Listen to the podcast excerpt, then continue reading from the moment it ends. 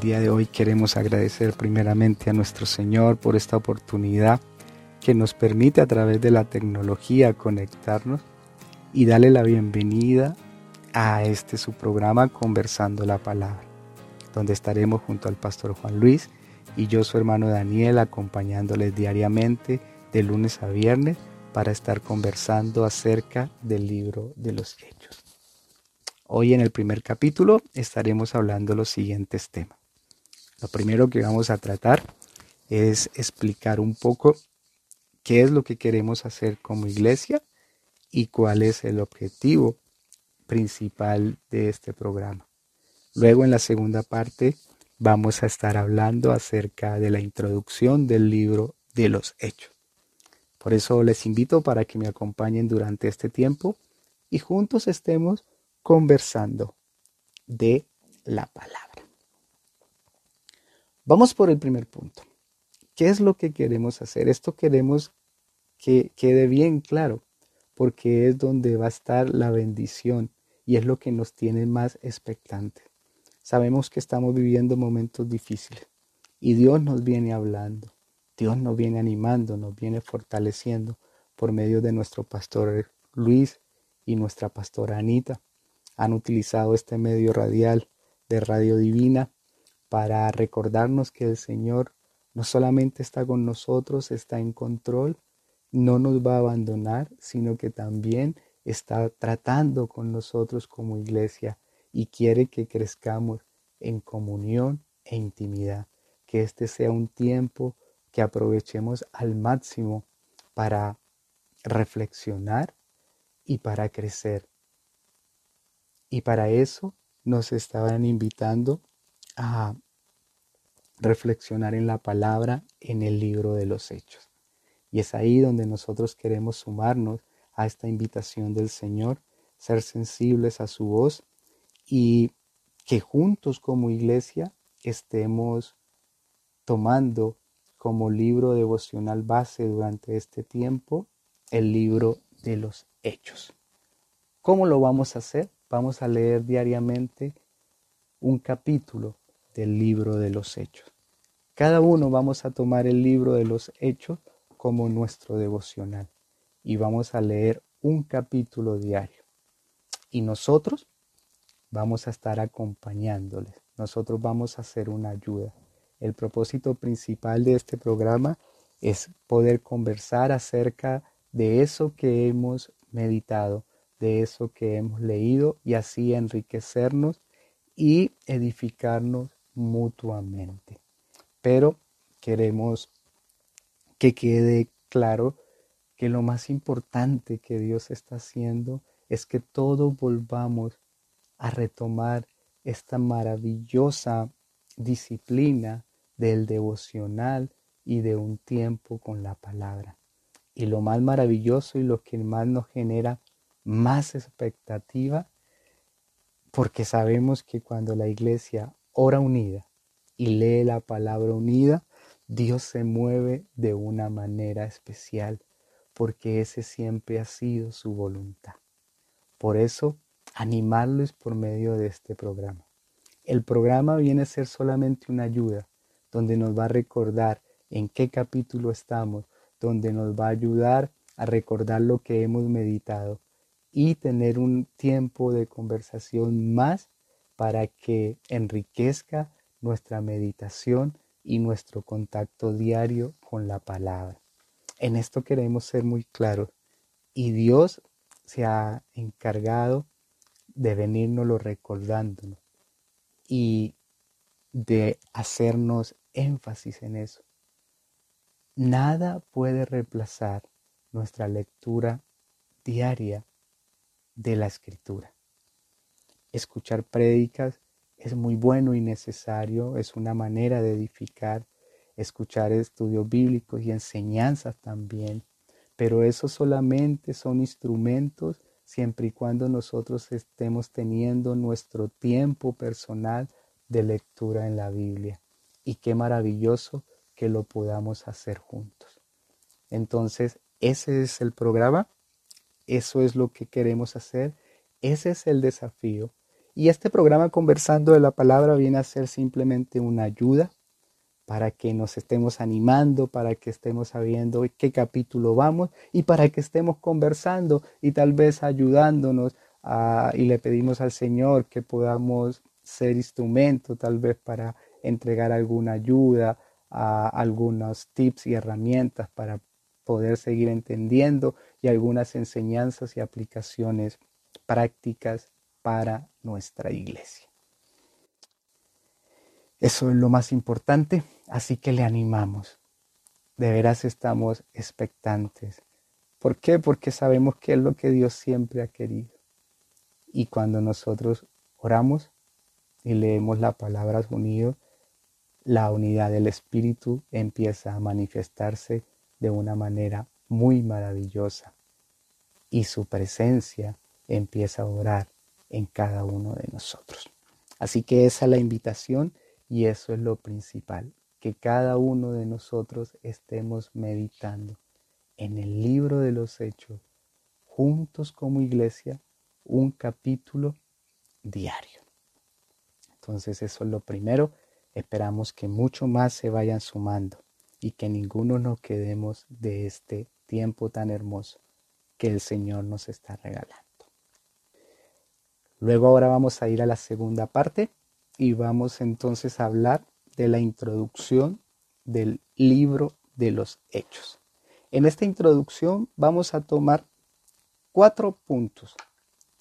Primero que vamos a hablar es el autor, luego vamos a ver una panorámica general del libro, donde vamos a estar hablando del nombre del libro, el propósito y un bosquejo general. Luego vamos a estar recordándonos algunas maneras de cómo leer hechos y ciertas precauciones que debemos tener. Y por último, vamos a terminar con el destinatario, a quién fue escrito. Así que antes de empezar con esta introducción, vamos a orar y le vamos a pedir al Señor que sea obrando en medio de este tiempo. Padre, en el nombre de Jesús nos unimos como iglesia y te damos gracias por esta oportunidad y por esta invitación que tú nos estás dando para volvernos de manera especial a tu palabra, pero no solamente de manera individual, sino juntos como cuerpo y como iglesia. Por eso queremos rogar una bendición especial durante este tiempo. Pedirte, Señor, que tu Espíritu Santo sea orando en todos nuestros corazones, sea despertando nuevamente la pasión por ti, Jesús, primeramente, y por tu palabra, de tal manera, Señor, que podamos escuchar tu voz y encontrar guía en estos momentos difíciles.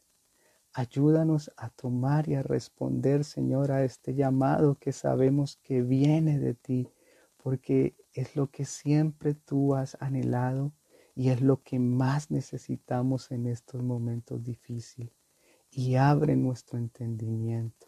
Haz que tu Espíritu Santo, Señor, sea obrando de una manera especial, que tu bendito Espíritu Santo sea nuestro Maestro y que en esos tiempos de meditación, cada uno allá en nuestras casas y en estos tiempos de conversación, tú seas obrando, ministrando nuestro corazón, nuestra mente, nuestra alma y nuestro espíritu. En el nombre de Jesús. Amén. Libro de los Hechos. Lo primero que vamos a ver hoy son cosas que nos van a ayudar para entender y para sacar mayor provecho de este libro que vamos a leer es el autor. ¿Quién es el autor del libro de los Hechos? Los estudiosos se ponen de acuerdo y dicen que el autor es Lucas, el mismo que escribió el Evangelio de Lucas. Y para eso vamos a leer entonces los primeros tres versículos de este libro de los Hechos. En el primer tratado, o Teófilo, hablé acerca de todas las cosas que Jesús comenzó a hacer y a enseñar, hasta el día en que fue recibido arriba, después de haber dado mandamientos por el Espíritu Santo a los apóstoles que había escogido, y a quienes también, después de haber padecido, se presentó vivo con muchas pruebas indubitables, apareciéndoseles durante cuarenta días y hablándoles acerca del reino de Dios. Esta la los versículos con los que empieza el libro de los Hechos. Y allá en el primer versículo notamos algo. En el primer tratado o teófilo, ahí nos está hablando que hay un primer libro. Y cuando nosotros vamos a el Evangelio de Lucas, allá también los primeros cuatro versículos dice, puesto que ya muchos han tratado de poner en orden la historia de las cosas que entre nosotros han sido ciertísimas, tal como nos lo enseñaron los que desde el principio tuvieron con sus ojos, lo vieron con sus ojos y fueron ministros de la palabra, me ha parecido también a mí, después de haber investigado con diligencia todas las cosas desde su, desde su origen, escribírtelas por orden, oh excelentísimo Teófilo, para que conozcas bien la verdad de las cosas en las cuales has sido instruido. Aquí nos habla de el excelentísimo Teófilo en el primer libro. Entonces el primer libro es el Evangelio de Lucas. Y esto es importantísimo porque entonces el libro de los Hechos es la continuación del Evangelio de Lucas y de alguna u otra manera de todos los demás libros. ¿Por qué es importante el autor que nos ayuda? Primero, e, es maravilloso ver cómo Dios obra de diferente manera. Lucas es el único autor del el Nuevo Testamento que no es judío, es un gentil. Y es maravilloso porque es precisamente Lucas que nos muestra tanto en el Evangelio, pero también en el libro de los Hechos, que el Dios de los judíos es el Dios de toda la humanidad y es el Dios que vino a salvar a todos, que para Él no hay diferencia, para Él no hay judío ni griego, no hay divisiones, Él quiere que todos se acerquen a Él. Entonces eso nos ayuda a entender con Lucas, que es el autor y precisamente porque que Él es el que está escribiendo este libro porque es alguien que lo ha vivido, que ha recibido este Evangelio. Otra característica que también encontramos de Lucas es que es médico e historiador. Y esto también es muy bueno. Médico porque esto nos recuerda que Dios utiliza y llama también a todos, así como no es solamente a los judíos, sino que Él está alcanzando a todo el mundo. No hay problema de razas, pero tampoco hay problema en aquellas personas que tienen ciertos talentos. Dios también los llama y ellos pueden poner a disposición estos talentos para el servicio del Señor. E historiador, porque eso lo llevó, como lo dice en el Evangelio de Lucas, como también en el de los Hechos, a investigar diligentemente. En el Evangelio de los Hechos, él en algunas partes es testigo presencial, él está participando de lo que está sucediendo, pero otras él las investigó diligentemente, pero las investigó con testigos que fueron principales, investigando a los apóstoles, a la mamá de Jesús, a, a, Pablo, con quien estuvo mucho tiempo. Entonces, este es el autor, Lucas. Entonces vemos cómo de aquí ya vemos a Dios obrando y manifestando ese propósito del libro, que Dios es el Dios de toda la humanidad y que quiere salvar a todo el que cree y al que acepta el Evangelio y al que cree en su Hijo Jesucristo. Otro dato importante de que Lucas sea el autor del Evangelio y también de los hechos es que él hizo de alguna u otra manera este libro en dos tomos, pero que están unidos y que tiene una consecuencia. Y esto nos va a ayudar para nuestro segundo punto que vamos a tocar el día de hoy, que es la panorámica general del libro. Panorámica general del libro. Lo primero que vamos a hablar es del nombre. ¿Por qué el nombre? Todos lo conocemos como Hechos de los Apóstoles. Sin embargo, revisando la historia, eh, en el original cuando fue escrito, no se llamó así, sino que ese nombre se lo colocaron alrededor del siglo II, unos 100, 200 años después de que fue escrito. Y se lo colocaron porque nos vamos a dar cuenta que al principio nombra a todos los apóstoles y luego nos va a mostrar cómo Jesús empieza a orar por medio del Espíritu Santo en Pedro, su apóstol, y también en Pablo. Sin embargo, al no ser el, título original el que le colocó el mismo autor, muchos se han puesto a, a detenerse que este no debería ser el el nombre más adecuado para el libro de los hechos, porque los personajes principales en sí ni siquiera son los apóstoles. Tal vez se debería llamar mejor los hechos de Jesucristo por medio del Espíritu Santo obrando en los apóstoles y en su iglesia. Y eso es maravilloso, porque como nos recuerda Lucas, ahí en, el principio, tanto de el Evangelio de Lucas como también de Hechos, que él empezó a hablar acerca de todas las cosas que Jesús comenzó a hacer y a enseñar, hasta el día en que fue recibido arriba, después de haber dado mandamientos por el Espíritu Santo a los apóstoles que había escogido. Entonces, este nombre eh, debería ser los hechos de Jesucristo por medio del Espíritu Santo o los hechos del Espíritu Santo obrando a través de los apóstoles y de su iglesia.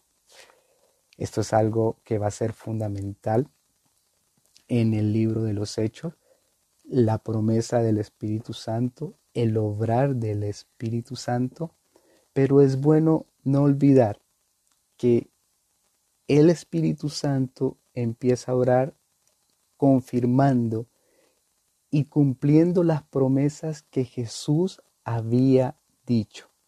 Por eso Hechos es una continuación de los evangelios y es el obrar de Jesús, pero ahora a través del Espíritu Santo. Y ahí entonces vamos a hablar del propósito del libro. Para hablar del propósito del libro, tenemos que encontrar el versículo clave de todo este libro de los Hechos, que es Hechos 1, 8. Pero recibiréis poder cuando haya venido sobre vosotros el Espíritu Santo, y me seréis testigos en Jerusalén, en toda Judea, en Samaria y hasta lo último de la tierra. Entonces, ¿cuál es el propósito central que tenía Lucas uniendo el Evangelio tanto el libro de los hechos, escribirnos de forma ordenada. Ordenada no quiere decir que es de alguna otra manera cronológica, aunque algunas de las partes sí sucedieron una tras otra, pero lo que lo dice ordenada es con un sentido, con un propósito de aquellas cosas que fueron ciertísimas desde que Jesús empezó a enseñar y lo que empezó a hacer hasta que Él ascendió a los cielos después de resucitar, pero antes de resucitar, Él iba a continuar la obra dejando mandamientos por medio del Espíritu Santo a sus apóstoles.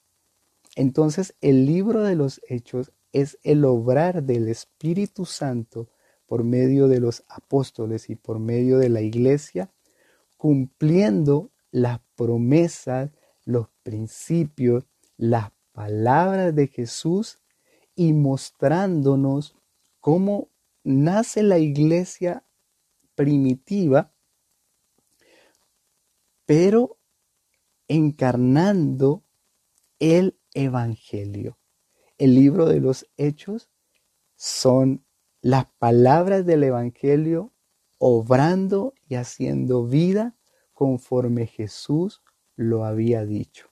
Y en ese propósito entonces Jesús dejó esas instrucciones a los discípulos que es lo que va a desarrollar el libro de los hechos, que iban a ser llenos del Espíritu Santo para ser testigos primeramente en Jerusalén, luego en Judea, luego en Samaria y luego hasta lo último de la tierra.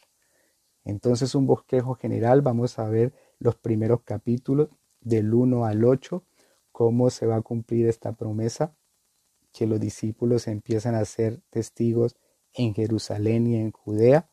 Luego del 8, del capítulo 8 al capítulo 12, vamos a ver cómo empiezan a ser testigos en Samaria. Y del capítulo 12 hasta el 28 vamos a ver cómo se va a llevar a cabo la gran comisión hasta lo último de la tierra por medio del apóstol Pablo que empieza a evangelizar a los gentiles, llegando este evangelio hasta nuestros días. Entonces ese es el propósito y el bosquejo general. ¿Qué nos ayuda a entender esto? Primero, cómo Jesús empieza a orar y este evangelio empieza a manifestarse, empieza a mostrar su poder por medio de los apóstoles y también de la iglesia. Pero recordemos esto, es el Espíritu Santo, pero cumpliendo las promesas, los principios, todo lo que Jesús había enseñado, lo que había dicho, lo que había prometido y siguiendo las instrucciones de Jesús. No solamente es el obrar de la iglesia por el Espíritu Santo que es parte central, sino haciéndolo conforme Jesús lo había establecido, conforme lo que Jesús había hablado. Y en ese eh, propósito, entonces es donde vemos cómo gracias a la muerte y resurrección de Jesús, después de que los discípulos estaban turbados, miedosos, escondidos. Jesús resucita, es revelado como Señor y gracias a esa resurrección los discípulos son llenos del Espíritu Santo y empieza a crecer una iglesia por el poder del Espíritu Santo, siguiendo las palabras de Jesús, siguiendo la manera de Jesús, encarnando los principios de Jesús. Una iglesia empieza a crecer con todas las dificultades más grandes, con todo alrededor eh, incierto, con todo en contra de ella, pero gracias a la obra y al poder del Espíritu Santo, estos que eran pocos empiezan a ser empoderados por medio del Espíritu y empiezan a compartir el Evangelio. En este compartir tenemos también que estar atento a lo que va a ir contándonos Lucas acerca de la iglesia, porque no solamente es el testimonio de Dios a través del Espíritu Santo, a través de los apóstoles, sino también a través de la iglesia y cómo la iglesia enfrentó diferentes dificultades, cómo la, iglesia pasó por diferentes circunstancias difíciles, pero Dios estuvo con él, con ellos y también cómo obraron. A eso tenemos que estar muy atentos. Las maneras como la iglesia fue enfrentando cada situación, como fueron creciendo primeramente espiritualmente y luego también el Señor iba añadiendo. Eso lo vamos a ir viendo más adelante. Entonces, esto es lo importante y un bosquejo general del libro de los hechos. Y por último, para terminar, el destinatario. En el capítulo, en el versículo 2 del capítulo 1, nos dice eh, en el primer tratado, o Teófilo.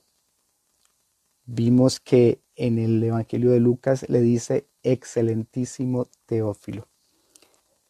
No hay total claridad quién es Teófilo. Lo más probable es que haya sido, por esas palabras excelentísimo, un dignatario romano, alguien con un puesto oficial eh, romano.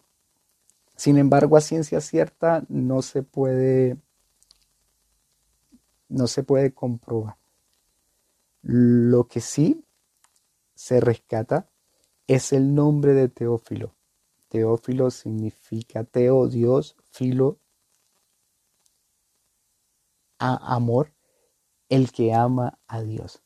Entonces, muchos han llegado también a decir como no se logra identificar bien si existe la persona, tal vez Lucas utilizó este nombre para dirigirse a aquellos que aman a Dios, que realmente quieren escuchar a Dios, aprender de Dios.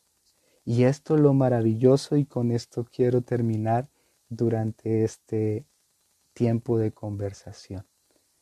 El libro de los hechos está dirigido para aquellos que aman a Dios, que desean conocer las cosas que fueron ciertísimas, como lo dice Lucas, conocer la verdad y ver cómo esa verdad obra en personas comunes y corrientes y empieza a transformar estas personas ordinarias para hacerlas de manera extraordinaria.